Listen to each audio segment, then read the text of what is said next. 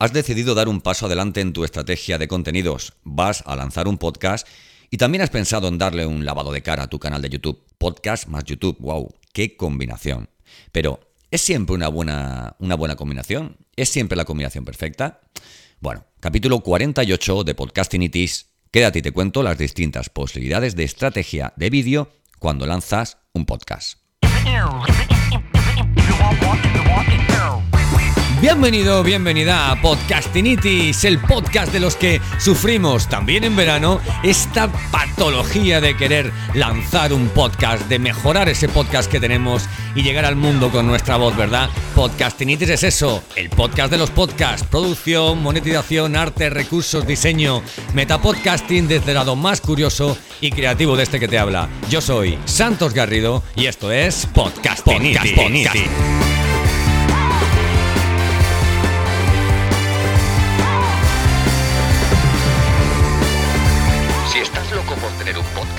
Entonces tienes podcastinitis.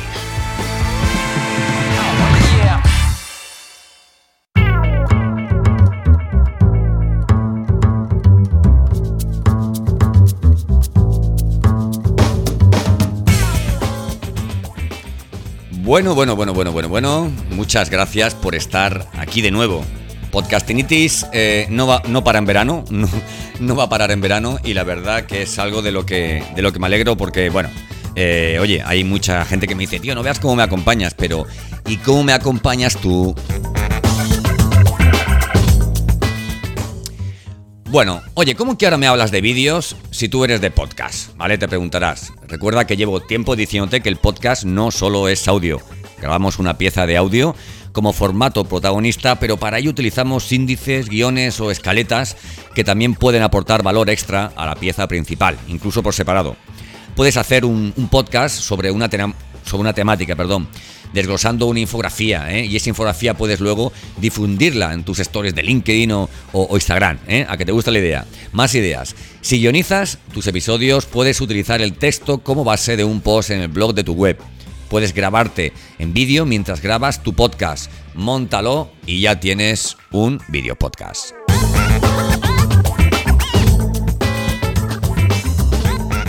Bueno, y a ese invento de vídeos con una imagen estática no lo llamaría video podcast, sino un podcast subido a YouTube, que no es lo mismo y que además es bastante aburrido. Sí, yo los tengo en mi canal de YouTube de cuando estaba en Spreaker. Y, no lo quito porque eh, de esa forma te demuestro que tienes que tener muy claro qué plataforma utilizas eh, y qué es lo que haces desde el principio con tu podcast, porque sí, los podría borrar, ¿no? Pero bueno, ahí están y oye, también, oye, otro día podemos hablar también de de, posicionamiento, ¿verdad?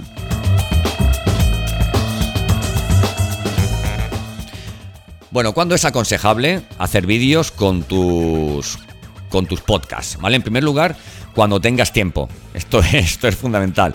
Si tú realizas todo este trabajo de edición, te puede llevar una mañana todo el proceso. Te hablo de graba audio y vídeo, separa el audio del vídeo, monta y edita audio, sube el audio a tu plataforma de podcast, creas el contenido, monta y edita vídeo, súbelo a YouTube o a tus plataformas. En segundo lugar, mide el esfuerzo de producción, amigo, en relación al número de alcances que consigues con tu vídeo. Todo este trabajo del que te acabo de hablar, hombre, si lo vas a hacer para ver que semana tras semana, contenido tras tras contenido no vas obteniendo un resultado eh, óptimo, pues hombre, si tus vídeos no los ve más que tu madre y tu pareja, tus vídeos son una distracción y no un contenido digital para tu negocio. Lo mismo te digo con cualquier otra cosa que estés haciendo, imágenes, podcasts, blogs, etc. Si tus contenidos no te hacen crecer, no cumplen su principal misión. Deja en ese caso de hacerlos porque puede estar perjudicando a tu imagen de marca.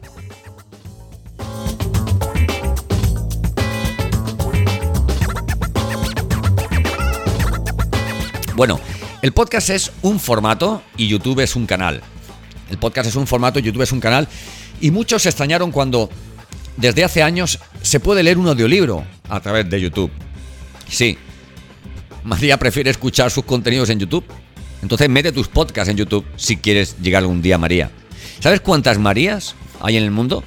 Y si Paco no se molesta en buscar más podcasts que los que escucha pues entra en sus redes sociales con pequeños vídeos muy cortos, instructivos, atractivos e interesantes y concluye diciendo escucha este contenido íntegro desde cualquier plataforma. Ni pienso que el audio social sea un enemigo del podcast, ni creo que el podcast y YouTube estén en guerra, como si a estas alturas alguien pudiera contra YouTube, contra el universo Google.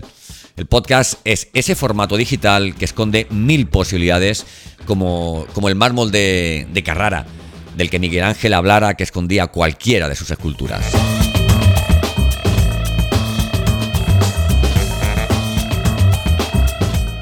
Así que eso, sé un artista y dale, y dale forma a tu podcast.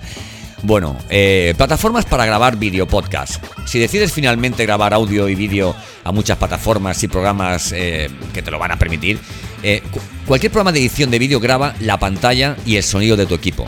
¿Vale? Zoom te permite grabar incluso si estás solo en la sala y la verdad la calidad del audio es más que aceptable. StreamYard. StreamYard es la plataforma que yo utilizo. Me permite grabar vídeo, audio, reunirme con hasta 10 personas. Versión free hasta 6. Mm, hasta 6, que son muchas, ¿vale? Personalizar muchos detalles y todas esas cosas que hace Zoom de compartir pantalla, mensajes, eh, etcétera, etcétera. Lo bueno de StreamYard es que emiten en streaming a la plataforma que quieras, Facebook, LinkedIn Live, Twitch, YouTube, Conozco a alguien que hace directos todas las semanas desde la versión free de StreamYard y desde el móvil. Sí, has escuchado bien, desde el móvil, ¿vale? Es una, una pedazo de, de, plataforma, porque StreamYard funciona de, maravilla en, el móvil, porque oye, te pilla el evento lejos de casa, puedes trabajar en directo desde el móvil y eso, pues oye, pues está bastante bien, ¿no? Bueno, hay muchas plataformas como Webinar Jam, Restream, GoToWebinar, Melon y sobre todo OBS, ¿no? Un programa de código abierto y gratuito utilizado por profesionales y que lo hace todo. Cuenta con el tiempo y la curva de aprendizaje de cada plataforma a la hora de decidirte por una o por otra. Yo creo que la mejor plataforma para emitir y grabar en streaming es OBS y que la más rápida de dominar es StreamYard. No te pierdas Melon, es la más económica fuera de su plan básico. Quiero, eh, decir que StreamYard en su plan básico te da más que Melon, pero el free de StreamYard son 25 euros al mes por los 15 de Melon. El, el, free digamos, el, basic, perdón, el básico, ¿no? Escoge tu plataforma, ¿vale? Y lanza tu vídeo podcast. Ya conocen tu voz, ahora pues, pues da la cara.